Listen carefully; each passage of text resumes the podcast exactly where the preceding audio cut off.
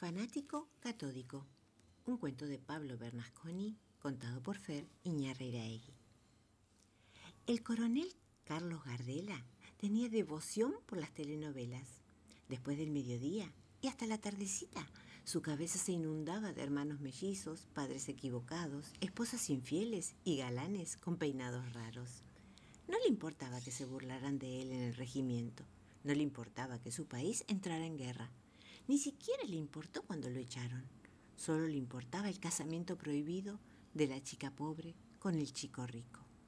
Lo irritaba profundamente los exagerados villanos a los cachetazos contra el mundo. Lo emocionaban hasta las lágrimas las escenas de besos postergados y los desencuentros por un pelito.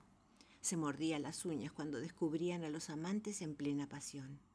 Gardela pasaba las 24 horas frente al televisor, mientras comía, mientras desayunaba, mientras dormía y mientras se bañaba. El coronel solo miraba novelas, atrapado entre historias retorcidas y actores gritones. Así pasaron los días, pasaron los meses, pasaron los años. Cuando finalmente fueron a buscarlo, ya era demasiado tarde. Hacía mucho tiempo que la televisión se sentaba a mirarlo a él. Físico culturísimo. Un cuento de Pablo Bernasconi contado por Fer Iñarreiraegui. Pongan algo más, dijo confiado Juan Carlos Tonelado. Se había propuesto batir el récord mundial de hombres forzudos y no iba a detenerse ahora. Empezó con un auto, pero le pareció liviano. Agreguen algo más. Y se subió al auto una familia entera. ¡Algo más! Y sobre el auto se subió el campeón mundial de comedores de pasteles sentado en un elefante. ¡Algo más!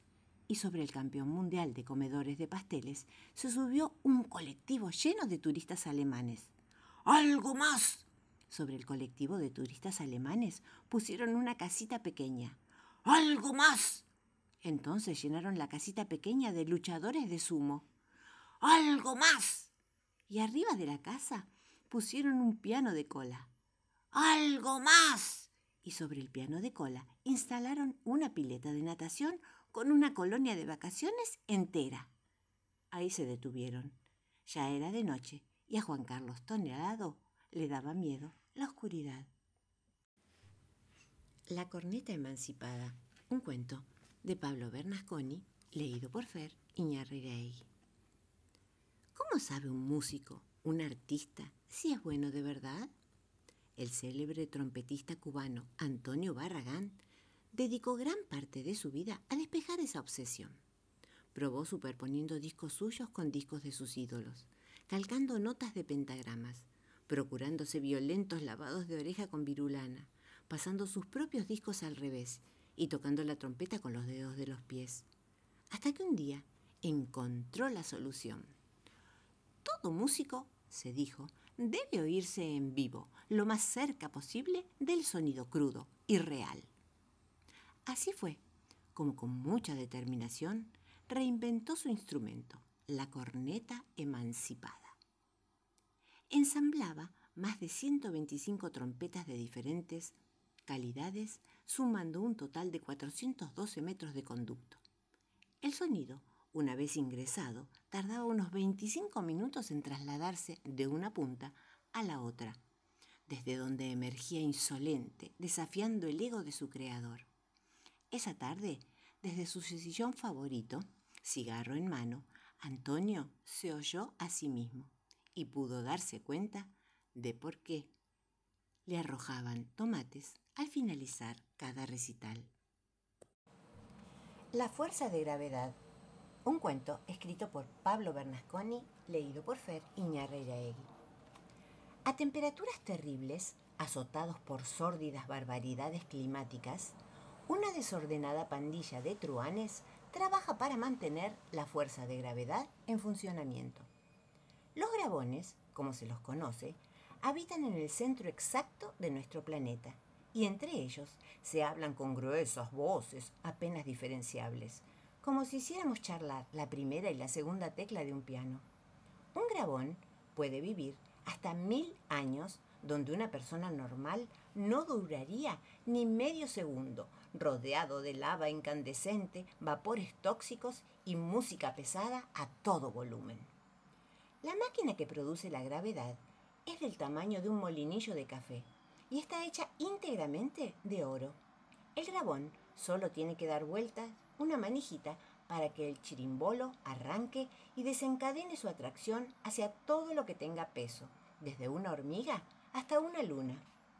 La fuerza de gravedad sirve para que se caigan las tazas y los platos al piso y se rompan, o para que cuando uno salte no se vaya al cielo. Es muy importante. Se sabe que los grabones tienen familias numerosas en la Tierra. Por eso, cuando se jubilan, se mudan a la superficie para disfrutar de su compañía. Todos los grabones son dueños de fábricas de tazas y platos. Isaac Newton era un grabón.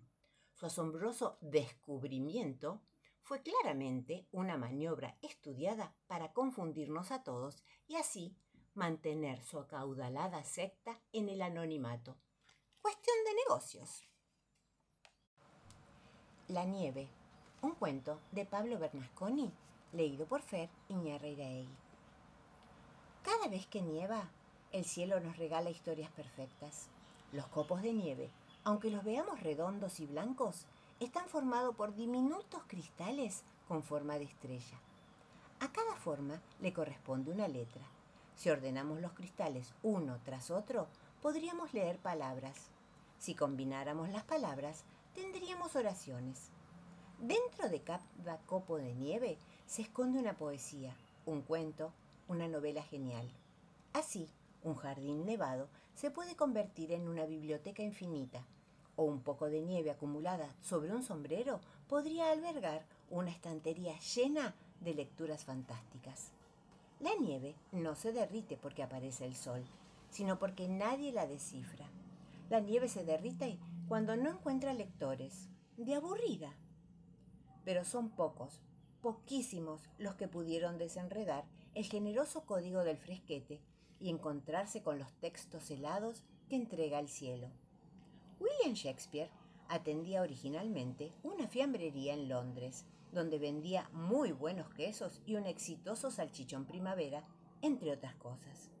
Pero la pasión del joven William no eran los quesos, ni los jamones, ni mucho menos la poesía.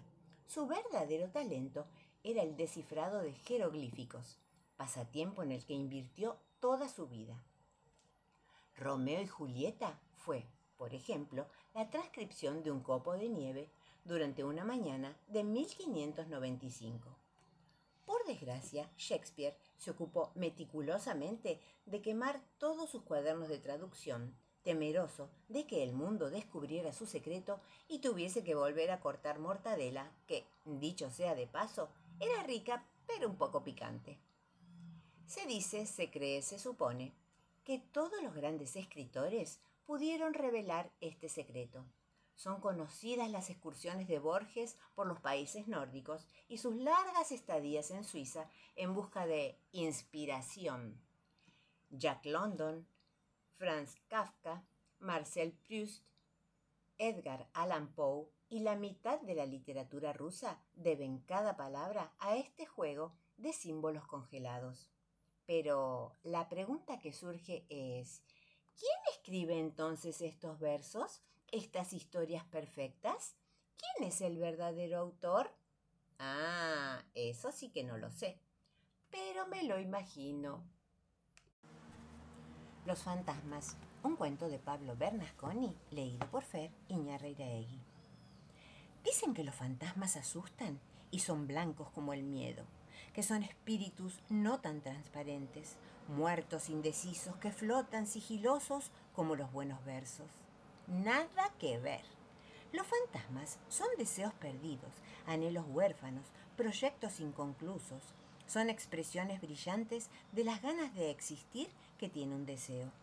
Supongamos que un niño quiere con todas sus fuerzas una bicicleta verde y se imagina cada vez que puede pedaleando. Ran, ran, ran, ran.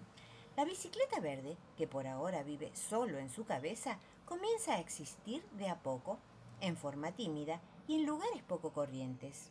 Ahí nace el fantasma, que aunque se materialice en cualquier lado, como en la casa del vecino, es inevitablemente atraído hacia su dueño. Si el vecino se encuentra con un fantasma ajeno, se asusta, porque no puede entender qué hace una bicicleta verde fantasmagórica sobre su inodoro o debajo de la cama. A veces pasan meses, años, hasta que el deseo se encuentra con su creador.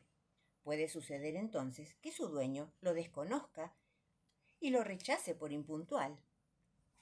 Una niña de Chascomús deseaba muchísimo una muñeca con trenzas y vestido naranja. La muñeca fantasma comienza entonces a materializarse en Nanchang, una provincia de China a 21.000 kilómetros de la cabeza de origen, y empieza a viajar. Atraviesa lagos, montañas y campos, cruza cuatro guerras, once naufragios y ocho reyes hasta que finalmente se le aparece, cuarenta años después, con una sonrisa de porcelana desde adentro del cajón donde guarda los impuestos. La niña, ya una señora, se pega flor de susto y la muñeca se instala en su casa para siempre, hasta que su creadora se acostumbre o se acuerde. Los fantasmas no son malos, pero no les gusta que los atrape nadie más que su dueño. Si esto no ocurre, entonces se enojan y asustan. Por suerte, es fácil reconocer a un fantasma de deseos ajeno. Es el único que no brilla en la oscuridad. Viceversa, un cuento de Pablo Bernasconi contado por Fer Iñarreiraegui. Este es Mike La Torre Flanagan, campeón mundial de boxeo. Se encuentra disputando una partida de ajedrez contra el campeón mundial Víctor Korchonorov. Aquí, Mike no lo sabe, pero está a punto de un movimiento de ganar la partida y arrebatarle el título a Víctor. Víctor sí lo sabe y teme perder la gloria en manos de un novato, un principiante con suerte, lo que por supuesto sería una tragedia para su orgullo invicto.